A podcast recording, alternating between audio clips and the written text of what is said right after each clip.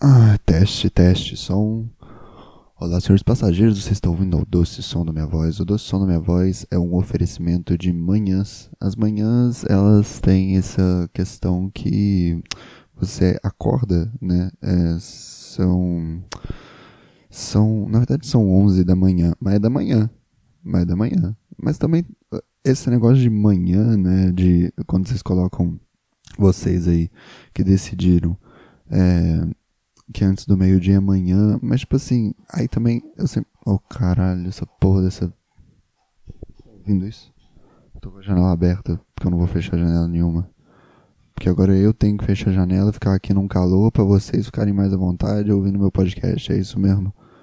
Enfim, vocês ficam aí nessa coisa de. Nossa senhora, mas agora tá me irritando essa merda. Como é que eu vou fazer? Agora tá irritando o público e tá me irritando. Eu devo.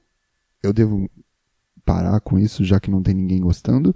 Ou devo fazer o que eu sempre faço na minha vida, que é continuar fazendo as coisas mesmo com ninguém gostando, e no final eu me fodo? Não, não, não. Aqui não tem mais autossabotagem. A minha vida agora é sem autossabotagem. E existe a grande possibilidade de eu estar falando isso como uma forma de autossabotagem, de eu ficar tipo assim, eu estou me autossabotando, mas eu fico achando que eu não estou me autossabotando, e aí eu fico, não, eu não estou.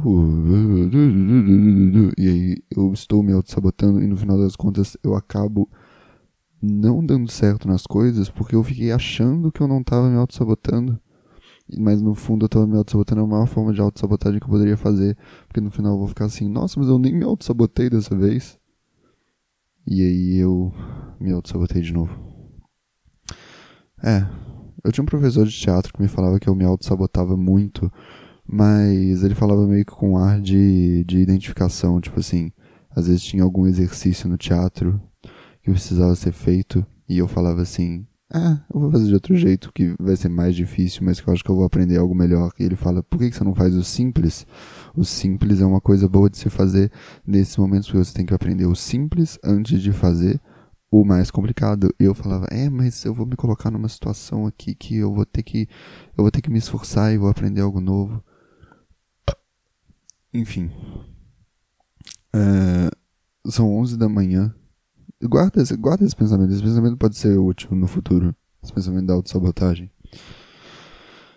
São 11 da manhã, é isso mesmo? Eu, são 11h45. Eu juro por tudo que é mais sagrado que eu levantei da cama há 10 minutos e eram 11 da manhã. E são 11h45 o tempo funciona de um jeito muito estranho. Você sabia que o tempo ele é relativo? É verdade.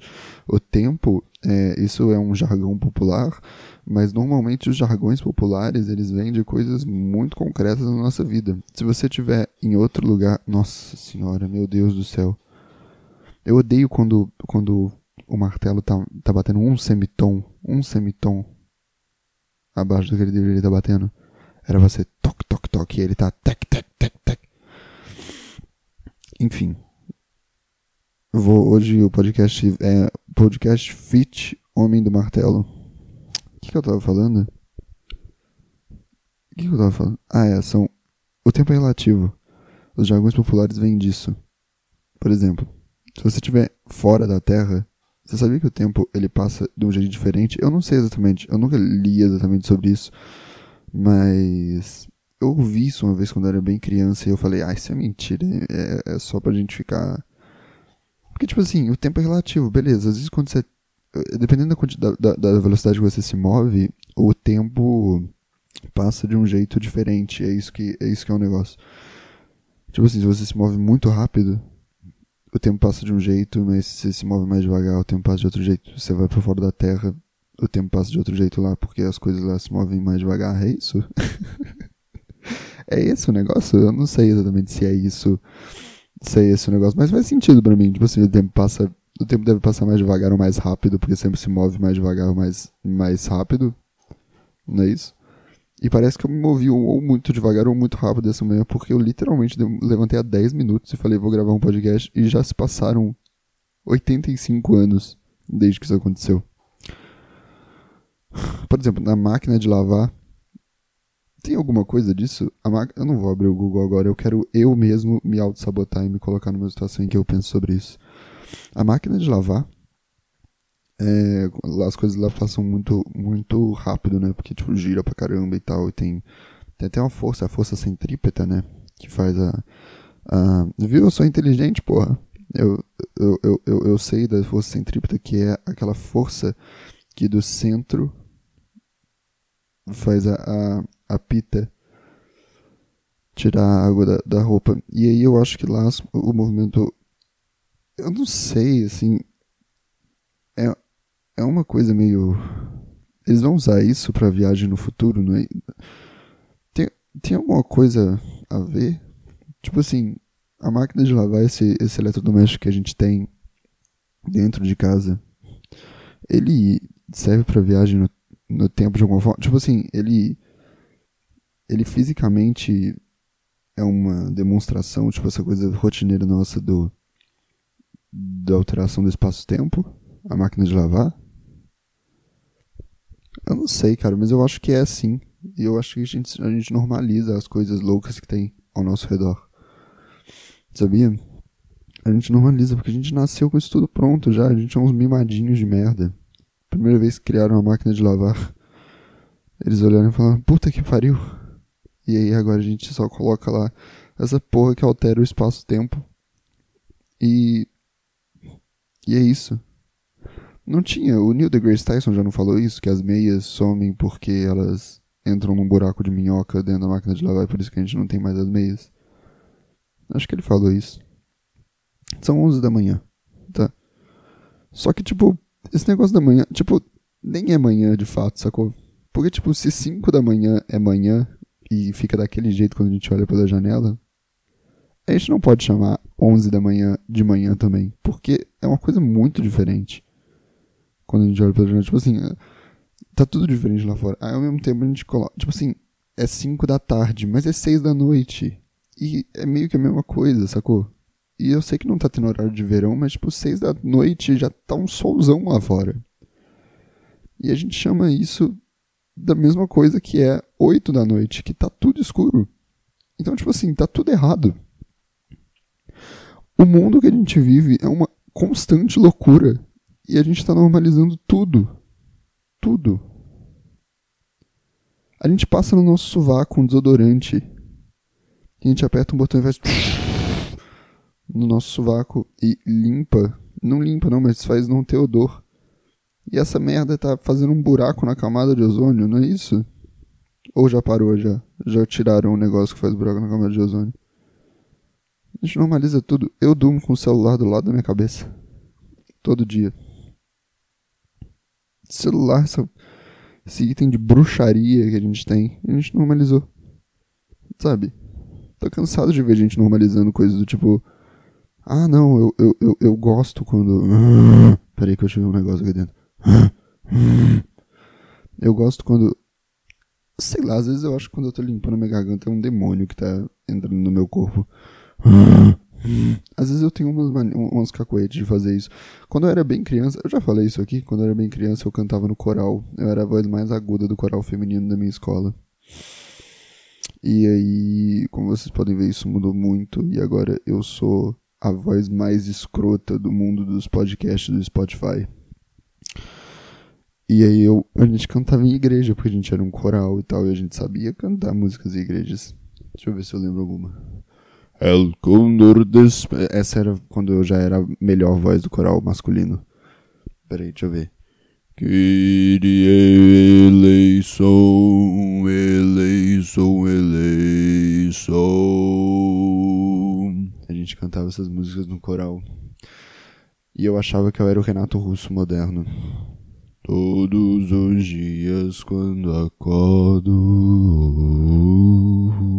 não tenho mais, não tenho mais o tempo que passou, mas tenho muito tempo.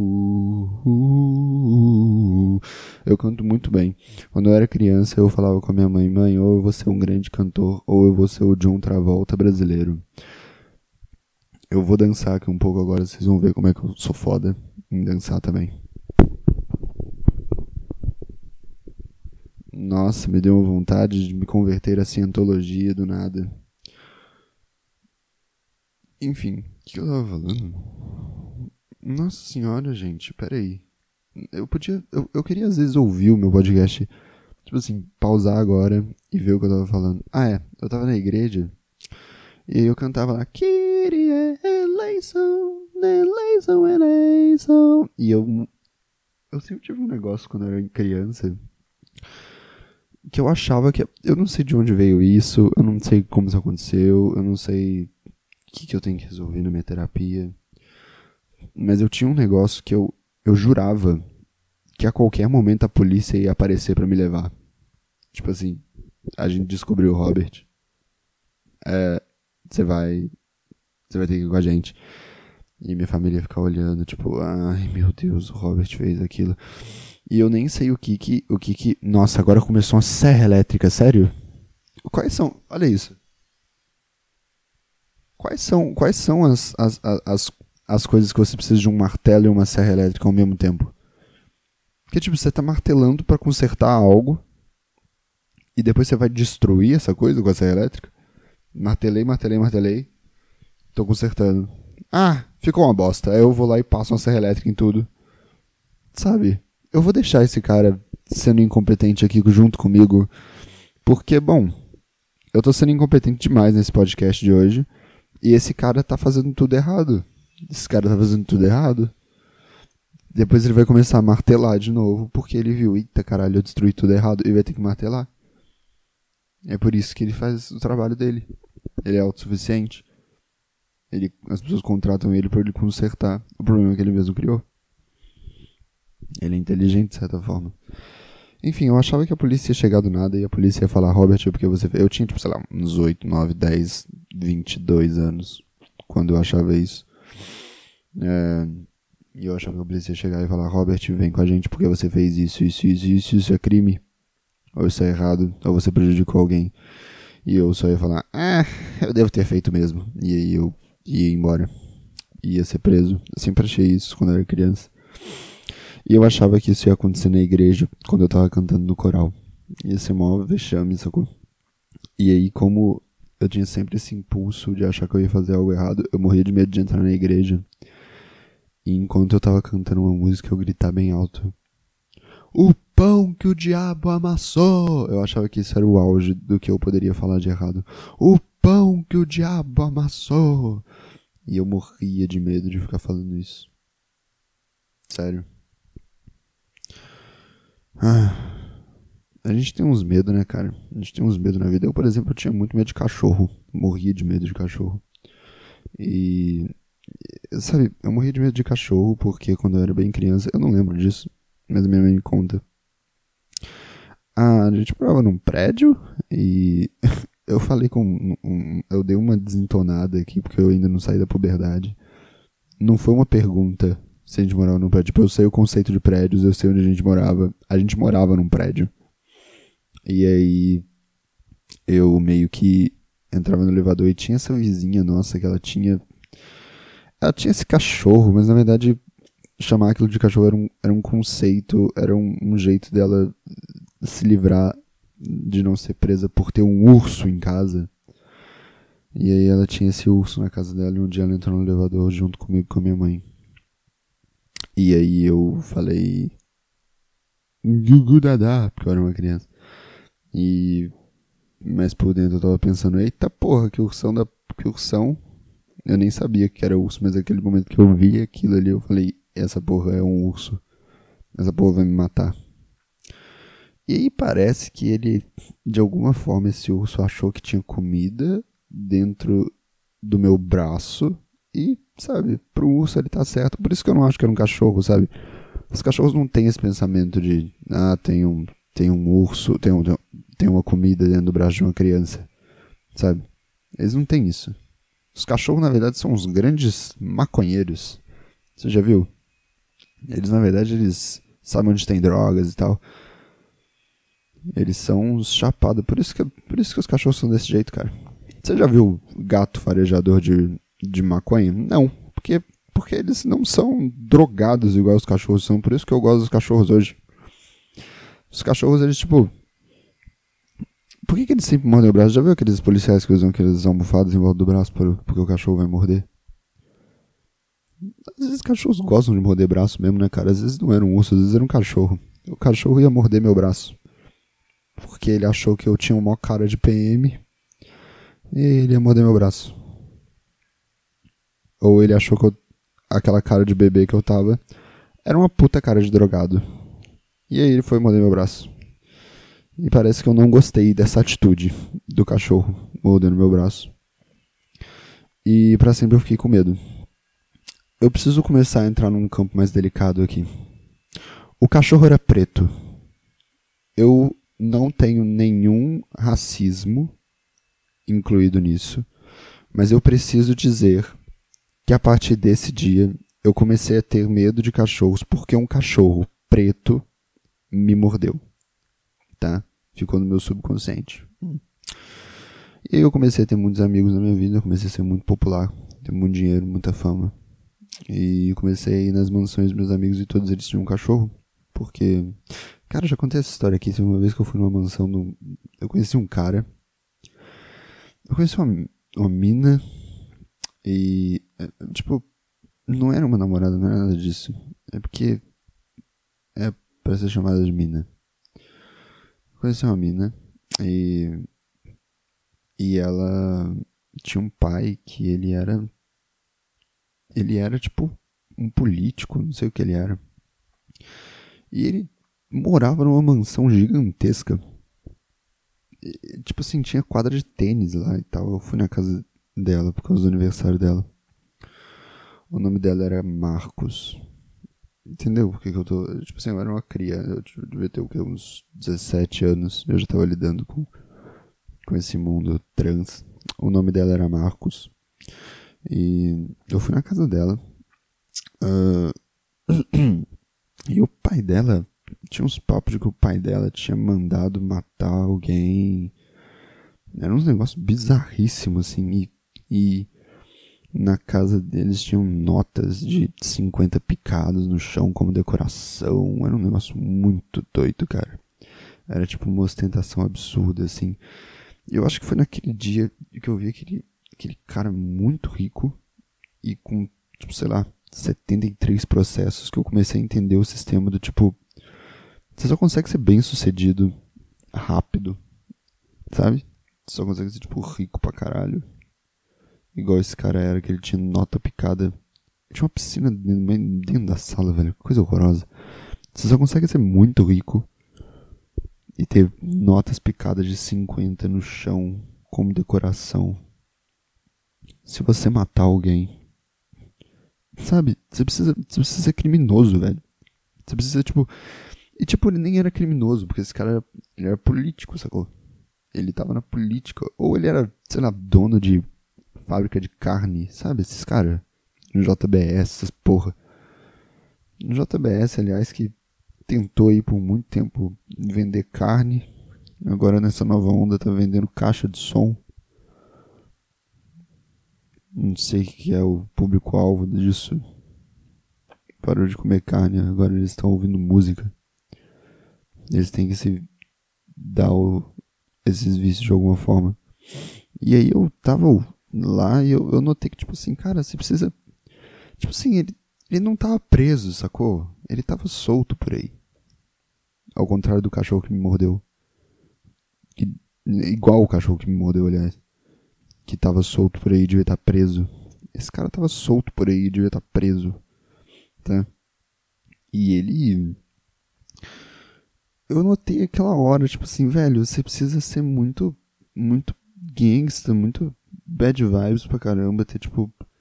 Não conseguir se olhar no espelho para ter um sucesso rápido, porque o sistema é esse, cara. O sistema é gente passando a perna um no outro. No caso, passou tanto a perna que a pessoa caiu no chão e quebrou a cabeça, cara, morreu. E eu fiquei meio, fiquei meio desiludido do mundo nesse dia. Não tem nada a ver, tá? Tem, olha só, eu tô me envolvendo em problemas aqui. Eu tô contando uma história de quando um cachorro preto me traumatizou. Tô contando uma história de que uma pessoa trans me colocou numa situação em que eu vi a realidade do mundo horrível. Mas, tipo, não tem nada a ver essas coisas, sabe? É só. Não, eu, eu não tenho nenhum preconceito com essas coisas.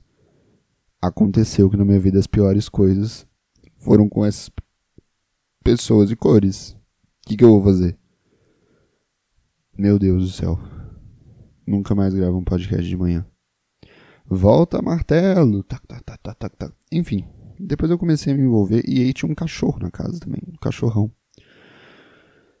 E eu, sei lá, cara, eu tentei me entender um pouco melhor, tentei fazer as coisas e. Vocês acham que esse podcast é egocêntrico demais? Vocês acham que se eu fosse trans, ou que se eu fosse mulher, ou que se eu fosse preto, eu sou um homem cis branco, tá?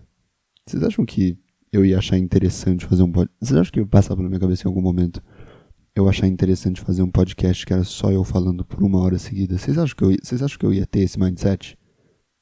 Às vezes eu fico pensando isso, assim, se eu fosse uma pessoa, se eu fosse uma minoria, mais minoria ainda, vocês acham que eu ia achar bacana, tipo assim, é um podcast só comigo falando, todo mundo ouvindo em volta de mim como se eu fosse Jesus Cristo? Vocês acham que eu ia, vocês acham?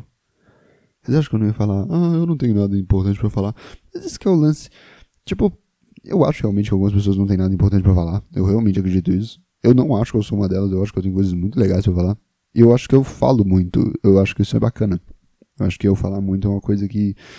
que sabe, para você falar muito, tem que ter muita coisa passando na sua cabeça, então você já é uma pessoa especial. Mas esse é o negócio. Eu não sei o que tá passando na cabeça das pessoas. Às vezes todo mundo pensa igual a mim, as pessoas só não falam porque elas sabem que isso não é interessante. Porém, eu estou aqui fazendo um podcast achando que tudo que eu falo é muito interessante. E nem é isso, sabe? O lance desse podcast nem é esse. O lance do podcast é que é, é para você ouvir, sei lá, antes de dormir ou enquanto você. Sabe? Quando você não quer fazer, ouvir nada, me ouve falando. Me ouve. Sabe, sabe quando você tá cansado e tipo. Ah, tô cansado, não quero pensar nada. Deixa que eu penso por você. Eu penso por você algumas coisas. E eu tô aqui. Mas às vezes eu penso. E tipo assim, essa coisa da insegurança também, de tipo, ah, eu não tenho nada importante para falar. Sabe? Talvez não sejam só minorias que tenham isso. Eu acho que. Acho que tem muita gente, sei lá, às vezes o Thor Batista não tem um podcast porque ele acha que ele não tem nada importante para falar. Talvez não. Nossa, o Thor Batista tem muita coisa importante para falar. Tá aí um podcast que eu iria ouvir, tá vendo? E ele não tem um podcast porque ele deve falar: ah, não, ninguém quer ouvir o que eu falo. Sabe?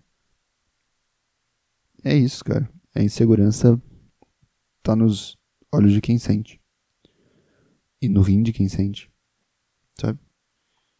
Vocês acham ruim a expressão te amo do fundo do meu coração? Vocês acham, vocês acham ela complicada?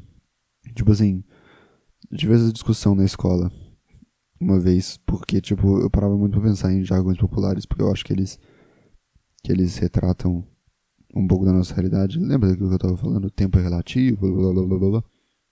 Tá tudo conectado, cara. É, a gente eu te amo do fundo do meu coração, e aí todo mundo falava, ah, mas pô, do fundo do coração, coração não tem sentimento nenhum. Por que, que não fala que eu te amo do fundo do meu cérebro, eu te amo do fundo do meu rim? Sabe? Sabe essa filosofia barata? Que provavelmente o Leandro Carnal, se entrasse numa sala de quinta série, falaria isso. Ou provavelmente o Leandro Carnal, se ele entrasse numa aula de coaching para pessoas de 40 anos, falaria isso.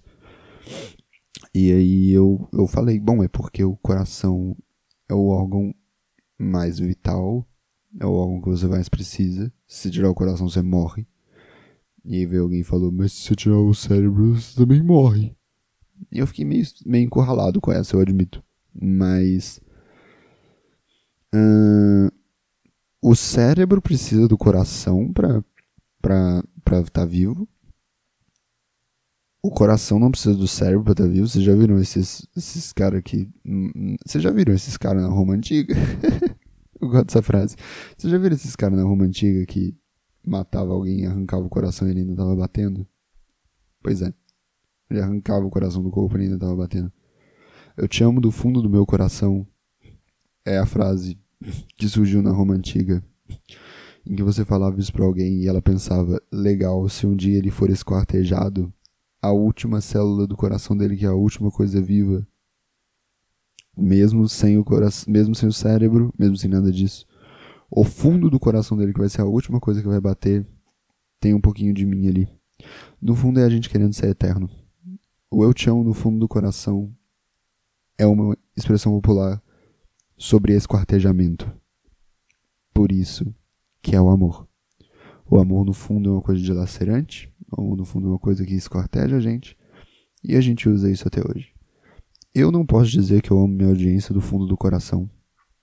Talvez do fundo do coração de alguém, não do meu. Sei lá, eu amo do fundo do coração do, do Caio. Caio é um ouvinte aqui. Talvez eu ame do fundo do coração dele, mas do fundo do meu. Ah, cara, eu não conheço vocês, vocês me mandam mais e-mails, vocês me largaram. Eu não sei, acho que eu não gosto tanto de vocês. Quer dizer, eu gosto de vocês. Eu gosto de vocês do fundo do meu coração. Mas não sei se eu amo vocês. Eu gosto de vocês do fundo do meu rim, tá? Que eu nunca venderei. E é muito importante, você não fica doente sem uma bosta. Mas do fundo do meu coração, eu não sei, cara. Eu não sei se o próximo Charles Manson tá aí na minha audiência. Eu acho bem provável. Porque a gente aqui atinge o quê? 10 bilhões de pessoas. Então, tipo, sabe? Com tanta gente ouvindo, alguém vai ser uma pessoa cruel que matava gato quando era criança. Enquanto podia ter matado aquele urso filho da puta que mordeu meu braço e era preto. Aí fica matando o gato. O gato que não é chapado tem a erva de gato, né, cara? Não tem erva de cachorro. Sabe por que não tem erva de cachorro? Porque eles já estão chapados o tempo inteiro. Eles não precisam ficar com isso. Por isso que eu gosto dos cachorros, cara. Enfim, comecei a crescer. E aí tinha. Eu comecei a me envolver com muitas pessoas que eu amava, que amavam cachorros e elas tinham preconceito comigo porque falavam: Eu não vou conseguir te amar do fundo do meu coração se você não amar cachorros. Eu comecei a achar aquilo meio, ah, tá bom. Eu vou ter. Eu tentava chegar perto dos cachorros, ficava com medo dos cachorros, morria de medo de cachorro. E aí teve um problema, cara. Teve um problema na minha vida que eu comecei a me interagir com cachorros, comecei a gostar dos cachorros. E aí o negócio foi o seguinte: eu cheguei num ponto da minha vida em que eu até gostava de cachorros, mas era muito específico. Quando era branco, eu gostava. Isso é péssimo. Quando era branco, eu falava: esse cachorro é bom. Quando o cachorro era preto, eu ficava: esse cachorro vai me matar. Então, assim, juro que não tem nada de racismo nisso. Mas quando o cachorro era branco, eu achava que ele era do bem. Quando o cachorro era preto, eu atravessava a rua. Tá? Ok eu via um dálmata, eu entrava em parafuso, eu não conseguia entender nada. Na verdade, antes dessa fase, eu tive a fase que era a fase. Eu gosto de cachorro. É tipo assim, eu deixo os cachorros chegarem perto de mim se eu puder chutar eles. Era o meu negócio. Tipo assim, se ele for pequeno o suficiente para que eu possa chutar esse cachorro, eu gosto desse cachorro. Eu deixo ele chegar perto de mim. Se ele fizer alguma coisa, eu chuto ele pra longe, vai ser até meio engraçado. Bem, sabe? Imaginei agora, já foi engraçado. Vai! Vai voando. Pum, vai voando pra longe. Sabe, não tem como não gostar de cachorro sendo chutado pra longe assim quando você tem medo deles. Hoje em dia eu acho péssimo. Mas quando você tem medo é complicadíssimo. Tá? Ah, hoje em dia eu gosto de todos os tipos de cachorro, me desconstruí. Gosto de cachorros pretos, brancos, laranjas, tá? Hoje em dia eu. Hoje em dia eu. Hoje em dia eu gosto de cachorro pretos. Tenho amigos que têm, o caramba. Sabe? Não faço o mínimo. É, é, o mínimo que eu deveria fazer. Não, faz nada além da minha obrigação não ter nojo de cachorro preto e achar que eles vão me assaltar na rua. Mas é o que eu faço hoje. É a minha evolução. Falando em evolução, demorei para fazer o podcast porque estou em São Paulo. Estou tentando morar aqui, estou tentando fazer as coisas aqui. Uh, demorei para fazer esse podcast porque estava tentando me estabilizar pelo menos um pouco nesse lugar, sabe? Essa, esse lugar que tenta te morder o tempo inteiro e é, tenta te abocanhar uh, e faz você, sei lá. Eu tava sentindo os dentes em mim, sabe? tava sentindo os dentes de São Paulo me mordendo. E eu tava tendo que me desviar desses dentes. para eu conseguir ter o um mínimo de estabilidade para conseguir falar para ninguém. Sabe? Tipo, entende isso? Porque assim, eu sei que eu sei que o lance de cara conversar é foda. conversar é muito foda. E quando você tá, não tá estável na sua vida, você não consegue conversar, você não consegue transar, você precisa ter um chão para se apoiar, sabe? Então é importante que você dê uma pausa, dê uma parada quando você vê que você tá. Você vê que tá tudo meio merda em volta de você. E aí você fala, caralho, o que que tá acontecendo? E aí quando as coisas merda, elas. Tipo assim. Tipo assim, vamos lá. Existe a sensação merda, mas existem os momentos merda também. Existem os momentos que você tá, tipo, muito perdido e que você tá, tipo, meu Deus, o que que tá acontecendo? O que tá acontecendo? O que tá acontecendo? E aí, quando esses momentos acabam, tipo assim, você chega em casa e você ainda não se sente em paz, é porque você não tem nem chão mais para se apoiar. E aí eu tava meio que nessa situação aqui em São Paulo. Eu precisava criar um chão pra me apoiar. Eu acho que eu tô começando a criar pelo menos uma pinguela em que eu possa ficar. Eu amo essa palavra. Puta que pariu! Como eu amo essa palavra, pinguela. Eu amo ela. Tem várias palavras que eu gostaria de usar mais que eu não uso. A primeira delas é pinguela, que eu acabei de usar agora, então eu estou satisfeito. A segunda delas é alvenaria. Alvenaria é uma palavra que eu gosto muito. E a terceira delas é latrocínio. Latrocínio é uma palavra que eu acho maravilhosa e eu acho que eu nunca vou poder dizer que eu fiz um. Sabe, talvez um dia eu possa dizer que eu fiz uma alvenaria, mas talvez eu nunca possa dizer que eu fiz um latrocínio. Eu acho ótimo isso, mas é uma palavra que eu queria usar mais. Às vezes eu penso em ser comentarista de programa policial para eu poder falar mais a palavra latrocínio. Outra palavra que eu descobri que gosto muito também é laticínio, mas para mim laticínio é uma palavra errada, porque para mim laticínio é alguém falando latrocínio errado. Parece que laticínio é alguém que engasgou no meio de um latrocínio. Então a gente pode dizer que um, fu um, um furto seguido de morte é um latrocínio e um furto é um laticínio, porque a pessoa não foi até o final. Ela não quis fazer tudo, não fez o trabalho completo.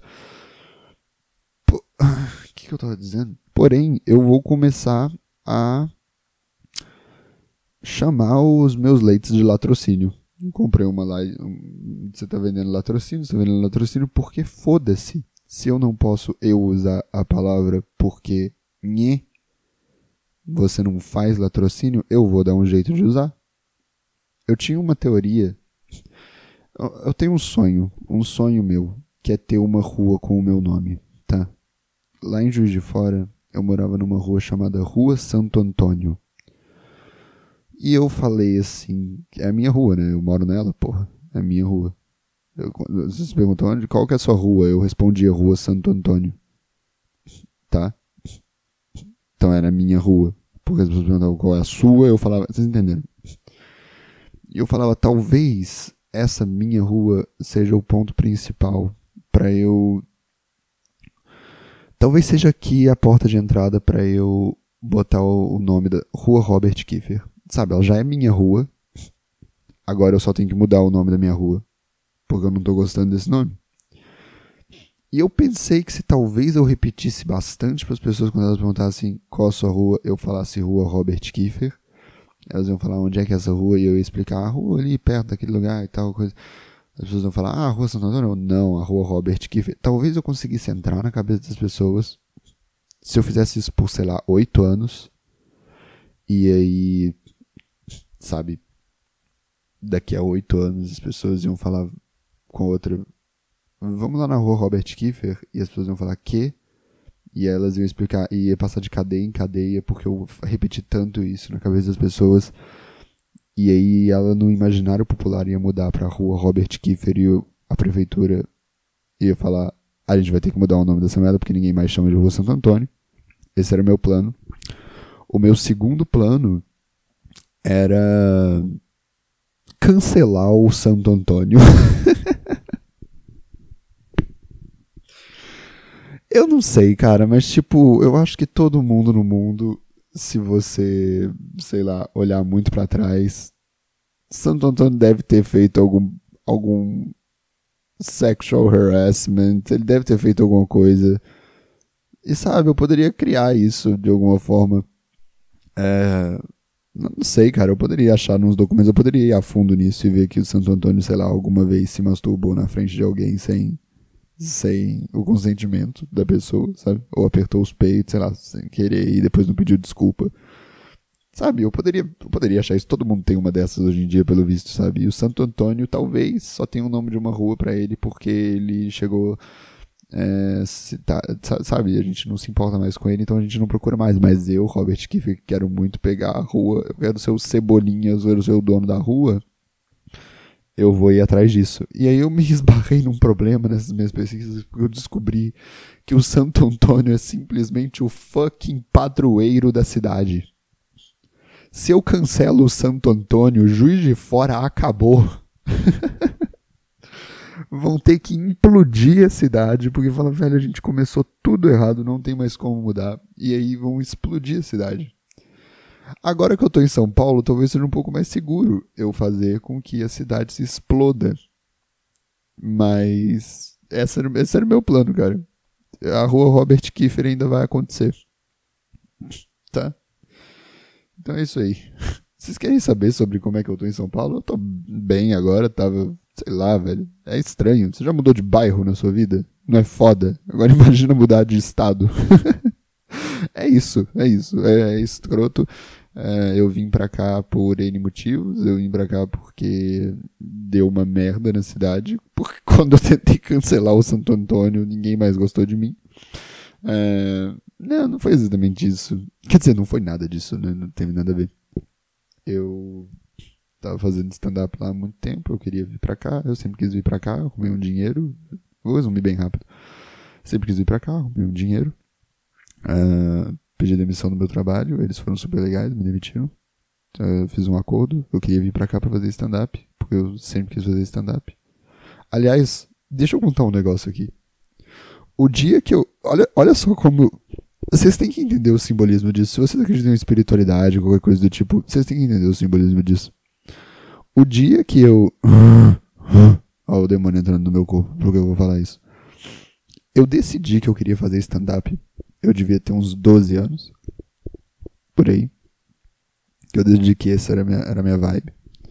E que eu comecei a escrever e tal. E eu decidi no dia que o. Preciso de uma, de uma pastilha para fazer. É o Temer. É o Temer entrando no meu corpo. Deixa eu, deixa eu falar isso. Vamos lá. Acho que eu não contei isso pra ninguém. E vai continuar assim porque o cara do martelo foi embora. Ele também não vai ouvir. Eu decidi que ia fazer stand-up no dia que saiu o o primeiro stand-up do Rafinha Bastos, que foi a arte do insulto. E foi muito interessante, porque na época o YouTube era um lugar muito mais legal, um lugar muito mais florido, um lugar muito mais cheio de esperança. E o Rafinha Bastos tinha uma relação mais próxima com o YouTube e tudo mais. E ele. Ele meio que fez um negócio lá que ia transmitir ao vivo. Tinha pouco isso no YouTube, mas ele ia transmitir ao vivo no canal dele, o especial dele não era ao vivo, vocês estão entendendo? É igual essas lives que tem hoje que não é live, uhum. estreia. Ele ia estrear o programa, só que na época não tinha essas merda. E a gente achava isso muito legal. E aí a gente já tava lá no canal dele, tinha lá uma thumb enorme rolando o show dele de estreia, as pessoas comentando e tal. Uhum. E nesse dia eu descobri que eu, eu falei, eu, é isso que eu quero fazer. E também foi nesse dia que quando eu deitei na cama decidindo que era stand-up que eu queria fazer, que eu no meio de uma não sei se foi no meio de uma masturbação, mas no meio de uma brincadeira com o meu pinto. Nossa, esse podcast é muito falocêntrico, egocêntrico, mas vamos lá. No dia da brincadeira com o meu pinto, eu tirei minha fimose. Eu puxei demais e minha fimose saiu. O dia que eu decidi que eu ia fazer stand-up, foi o mesmo dia. Na verdade, sim, eu, eu juro pra você, eu falei, eu vou fazer stand-up. Em questão de 15, 15 minutos depois, eu já não tinha mais fimose. Vocês estão entendendo o simbolismo disso? Vocês estão entendendo por que eu precisava vir para São Paulo e tentar minha carreira como comediante? Vocês sabiam que é complicadíssimo você ter uma vida sexual com as pessoas se você tem fimose? Machuca, dói. Vocês estão entendendo que o dia que eu decidi que ia fazer stand-up, várias portas se abriram metaforicamente, literalmente e sexualmente. Vocês estão entendendo o valor disso? Enfim. Hoje em dia eu sou um puta brocha. Mas faço stand-up. É, mentira, não sou brocha não e não faço, não faço stand-up. É, mentira, eu faço stand-up e, e, não sou. Ah, ah, velho, sei lá, vocês querem saber, vocês vêm atrás de mim, tenta, tenta ver. Quer saber se eu faço stand-up? Vai ver meu stand-up.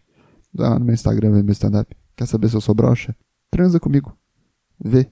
Não vou dar todas as respostas do mundo assim, pelo amor de Deus.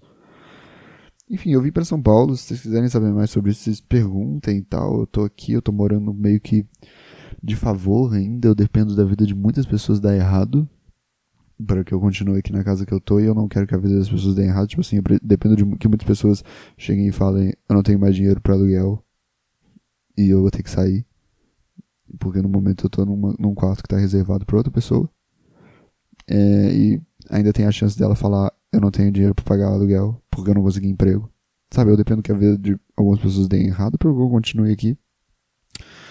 Eu não tô torcendo contra ninguém, mas o que Deus achar que é o melhor para acontecer na vida dessas pessoas, eu estarei do lado do Senhor. Amém? Amém. Ah, vamos lá. Vamos começar aqui uh, Yahoo Respostas. Estou começando o quadro Yahoo Respostas. A gente vai responder perguntas do Yahoo Respostas. Vamos ver o que hoje, domingo, as pessoas estão pensando. Vamos ver o que elas estão querendo saber. É, por que esse cara.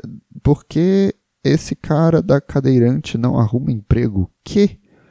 Por que esse cara da cadeirante não arruma emprego? Que, que, que que cadeirante não é um cadeirante? Cara da cadeirante, cara da cadeirante. Ah, velho, eu sei lá. Eu vou começar a ser mais, a ser mais ríspido com as perguntas que aparecem aqui, viu? Vocês ficam mandando essa merda pro erro resposta pra eu responder, vocês não se dão o mínimo trabalho, eu tenho que ficar interpretando, eu não vou interpretar merda nenhuma, não. Já tem coisa demais para interpretar aqui na minha cabeça, e depois que eu desisto de interpretar, eu já tenho cerveja demais para tomar para esquecer o que eu estava interpretando, pelo amor de Deus. Alice pergunta: como eu faço para ganhar dinheiro rápido sem ter que investir muito dinheiro? Ah, puta que pariu, a gente já falou disso aqui. Mata alguém. A gente já tem essa. A gente já tem essa resposta, eu já falei disso aqui hoje. Isso é sempre um assunto constante. Entra no sistema, vira político, mata alguém. E não deixa ninguém saber, depois passa uns processos, depois chantageia umas pessoas e decore sua casa com notas de 50 reais picadas.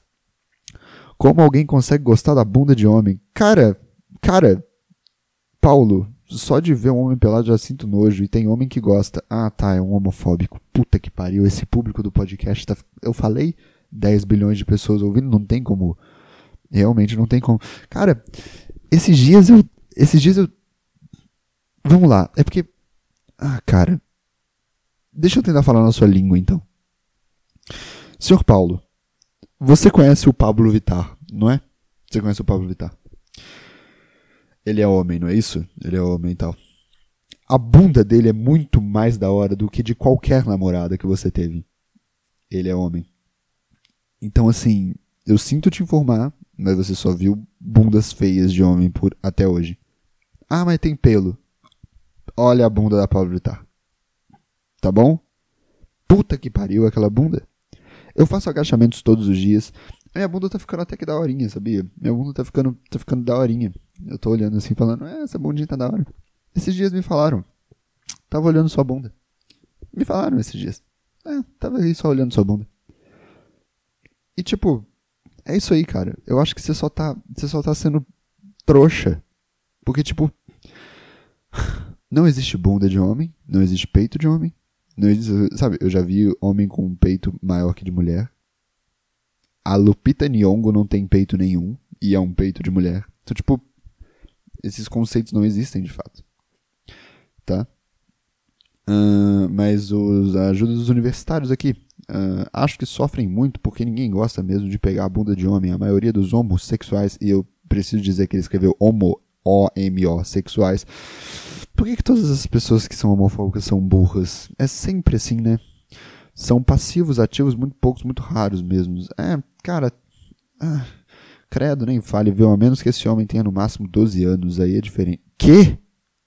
Que? Eu preciso ter entendido isso aqui errado.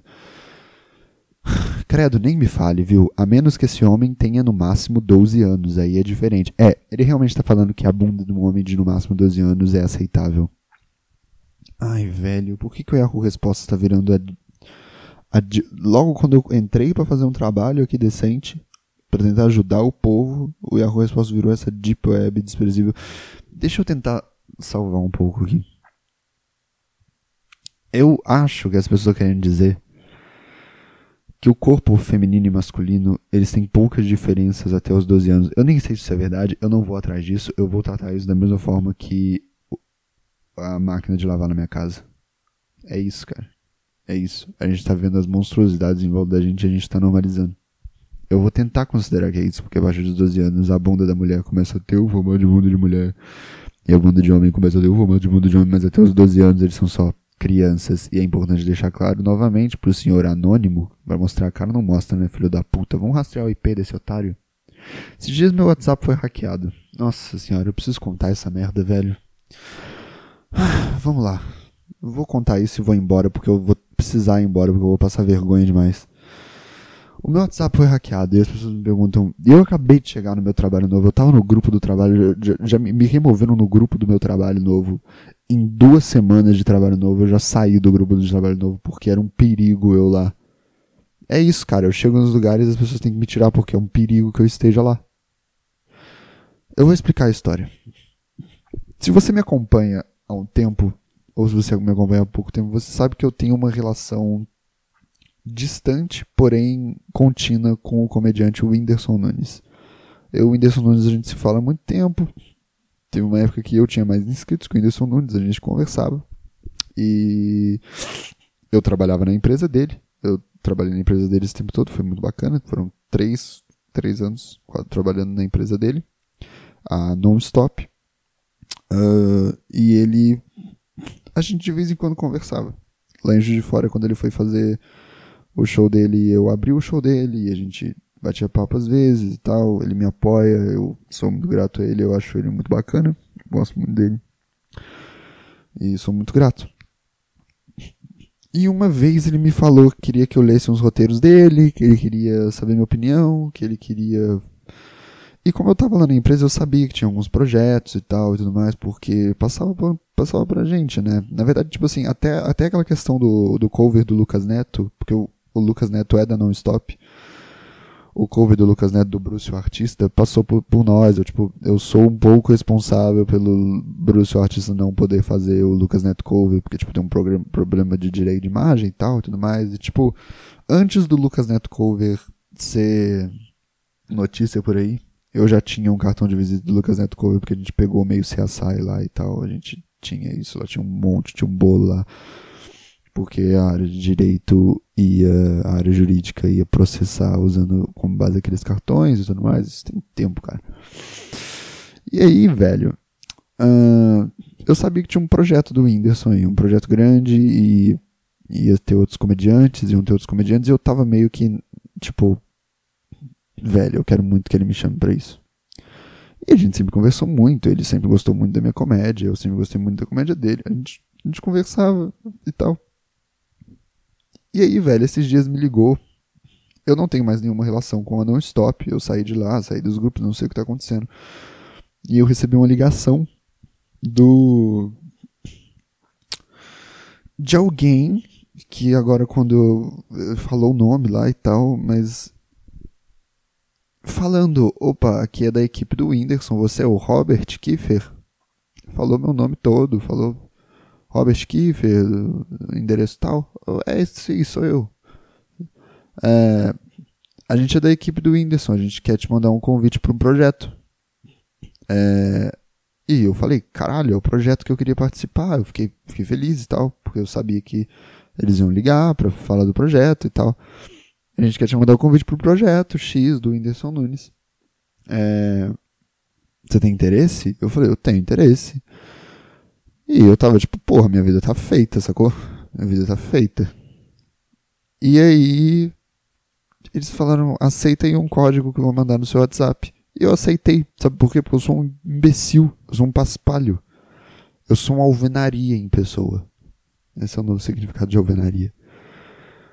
Ah, e aí, cara, eu aceitei e ele falou: aguarde só um instante. E nesse momento que ele falou: aguarde só um instante, eu notei que era a voz de um velho bicheiro que toma bourbon com dinheiro de traficante. E eu falei: eu vou me fuder legal agora. E eu lembrei desse golpe, que é o golpe do a gente pega teu WhatsApp. E o meu antigo chefe, não o Whindersson, meu antigo chefe de setor, caiu num golpe desse. E eu saquei que era um golpe na hora porque ele me mandou uma mensagem. Na verdade, o golpe é o seguinte: eles pegam o controle do seu WhatsApp, pegam o comando do seu WhatsApp, e depois eles mandam mensagem para os seus amigos queridos e entes pedindo ajuda e pedindo uma quantia de dinheiro para uma certa conta. Falando, pô, me ajuda, eu tô precisando de dinheiro e tal, meu limite extrapolou, tô numa situação complicada aqui, blá blá blá blá blá. Beleza. Aí, velho, o meu antigo chefe de setor me mandou uma mensagem uma vez: Oi, Robert, tudo bom? Oi, tudo bom? Ele falou: Tô precisando de. tô precisando de um dinheiro, você pode me passar? E ele era meu amigo, sacou? Eu falei: Ah, beleza, de quanto que você precisa? E ele falou: Dois mil reais. E ele era meu chefe de setor. E na hora eu saquei, cara, você sabe que eu não tenho condição de te dar a grana desse jeito, você sabe quanto é que eu ganho. Não é você, com certeza. Aí eu falei, é, não é, não é o cara. E falei, pô, não vou passar não, porque você, você é meu chefe de setor, você sabe que eu não teria a mínima condição de fazer isso, você nunca teria a cara de pau nem a paixão de me pedir essa grana. E aí, enquanto ele falou, o cara do outro lado da linha falou, aguarde só um instante, eu falei, eu me fudi, e aí eu mandei uma carteirada. Eu falei, então, é, que projeto é esse? De onde você está falando? Porque eu já trabalhei para o Whindersson, já trabalhei na empresa dele, quero saber o que é. Ele falou, peraí só um instante que o sistema tá um pouco lerdo. E desligou na minha cara. Nisso que ele desligou na minha cara, eu não consegui mais ter contato nenhum com o meu WhatsApp. E perdi meu WhatsApp. Foi isso que aconteceu. E aí eu. Velho, aí foi uma merda, porque. Primeiro, muito legal ficar sem WhatsApp, tá? Eu recomendo todo mundo a cair nesse golpe pra ficar um tempinho longe do WhatsApp, pelo menos, que é muito bom. Ninguém te enchendo o saco, ninguém te mandando mensagem o dia inteiro, ninguém brigando com você, ninguém te elogiando também, que elogio às vezes é ruim pro ego. E aí ficou lá. Ai, cara, e aí, aí eu falei, pô, vou ligar pra TIM. Sim, eu uso TIM. Eu descobri que a TIM é uma empresa em extinção extinção. Por isso que é o nome.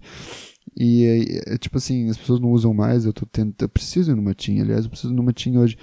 Eu liguei para lá e eu falei, expliquei toda a situação e a moça falou assim: "Então, a gente não tem treinamento para te ajudar nisso. Vou ter que chamar meu supervisor". É claro, não tem treinamento. Você não tem treinamento para porra nenhuma, você só tem treinamento para eu não cancelar meu número, né? E aí ela falou, esse, esse golpe é novo. Esse golpe nem é novo, tá acontecendo há maior tempo e uma cota e elas não têm treinamento. Aí chamou a supervisora, a supervisora falou assim, a gente pode cancelar o seu número. É, mas aí você não vai mais poder receber ligação, você não vai poder mais receber mensagem de SMS, você não vai poder mais usar a internet, você não vai poder usar mais nenhum benefício do seu plano. Mas o cara que está com o seu WhatsApp vai poder continuar falando com todo mundo pedindo dinheiro. Aí eu não achei jogo, sabe? Eu tô continuando com o meu número por enquanto, tem que fazer um outro número e cancelar esse. Aí, tipo assim, eu já avisei para todo mundo que eu me importava. Já avisei pra todo mundo que me importava que meu WhatsApp foi hackeado e que não é pra depositar dinheiro nenhum. E no meu WhatsApp tinha uma galera que eu odeio, que eu não me importo, e eu meio que não avisei para eles, porque eu meio que quero que eles caiam nesse golpe, sabe? Fazer uma vingança minha, tipo, nunca gostei de você, eu quero que você mais perca mesmo esse dinheiro. Aí vem toda a parte que eu tenho que ser adulto, que eu tenho que fazer um boletim de ocorrência, eu tenho que fazer um monte de coisa que eu não fiz nada ainda. As pessoas falam, é pela internet, pela internet você faz essa merda. Né, pela internet. Foi pela internet também que me hackearam. Não dá para confiar nessa internet, não. Eu garanto aqui que eu não confio mais na internet. Tá? Ai, meu Deus, a clonagem evoluiu muito desde a ovelha Dolly. Eles, saqueavam, eles clonavam ovelha. O que, que você vai fazer com duas ovelhas igual? Porra nenhuma. O que, você vai fazer com dois WhatsApp igual? Pedir dinheiro pra minha mãe. Minha mãe aqui, dois de gente. Pedir dinheiro pra ela. Uh, vamos lá. Última pergunta. Qual altura pode chegar uma menina filha de uma mãe de 1,52 e um pai de 1,60 de altura? Que? Qual altura pode chegar uma menina filha de uma mãe de 1,52m e um pai de 1,60m. Ô oh, meu querido, olha só, se é esse o motivo que está te impedindo para ter uma filha, é esse o lance? Você está querendo fazer uma jogadora de vôlei? O que, que é? Não vai ser. Não vai ser. Vai ser uma gandula ótima, vai ser uma gandula maravilhosa. É, eu, eu tenho um jeito de você nunca descobrir a resposta disso, que é não tenha filho. Porque se você está preocupado com isso, você vai ser um péssimo pai. Você é uma péssima mãe. Não tenha filho se você está preocupado com a altura dela. Você acha que minha mãe ia me ter se ela estivesse preocupado com a altura? Eu nem sei quanto é que eu meço. Todo mundo chega pra mim e fala que menino alto. Ah. E ela me teve. Você acha que ela me teve falando, nossa, meu filho vai ser alto pra caralho, vai ser um ótimo jogador de vôlei? A resposta é sim. Ela achou que eu ia ser um ótimo jogador de vôlei, um ótimo jogador de basquete. Sempre falou que era pra me matricular numa aula de basquete. Aqui estou eu, sentado, não usando nada da minha altura, gravando um podcast. Muito obrigado, senhores passageiros. Você ouviu o doce som da minha voz. Uh, esse final foi uma autossabotagem? Talvez tenha sido. Uh, bom, eu sou muito alto. Se quiser ter um filho aí jogador de, de vôlei, vamos, manda uma DM. Beleza? Qualquer dúvida, vocês me mandam DM também, que eu respondo depois. E sei lá, vamos conversar. Quem for de São Paulo aí, a gente se encontra. Tô tentando aí essa vida. É, se não der certo, eu volto para casa da minha mãe, curvado, um pouco mais baixo do que ela me veio, falando: Desculpa, não deu certo lá, eu vou precisar de dinheiro. Nossa, velho, isso seria bom. Seria bom de certa forma, sabe por quê? Porque eu ia tomar o café da minha mãe de novo, cara. Eu não tô tomando café muito aqui. O café da minha mãe era muito foda, velho. Viu? A gente normaliza as monstruosidades, mas a gente também normaliza as coisas boas, cara. O café da minha mãe era muito foda. Tô sem café aqui. Preciso tomar um café. Cara, o iFood tem um negócio que você pede café quente. Eu, tipo assim, eu não preciso disso na minha vida, mas eu tenho muita curiosidade de saber como é que isso funciona. Eu acho que eu vou pedir um café quente agora e ver como é que o cara traz, sacou? Ele deve trazer todo embolado, deve trazer na mão, num negócio que térmico, deve, tipo, quase cair da moto várias vezes, deve ser meio engraçado. Ah, eu vou pedir, eu vou lá fazer isso. Beijo, gente. Obrigado. Você ouviu o doce som da minha voz. Até a próxima. Obrigado por ser essa pessoa que sempre tá querendo que eu entre um pouquinho na sua cabeça. E me ouvir do fundo do cérebro de vocês. Amo vocês do fundo do meu coração. Muito obrigado.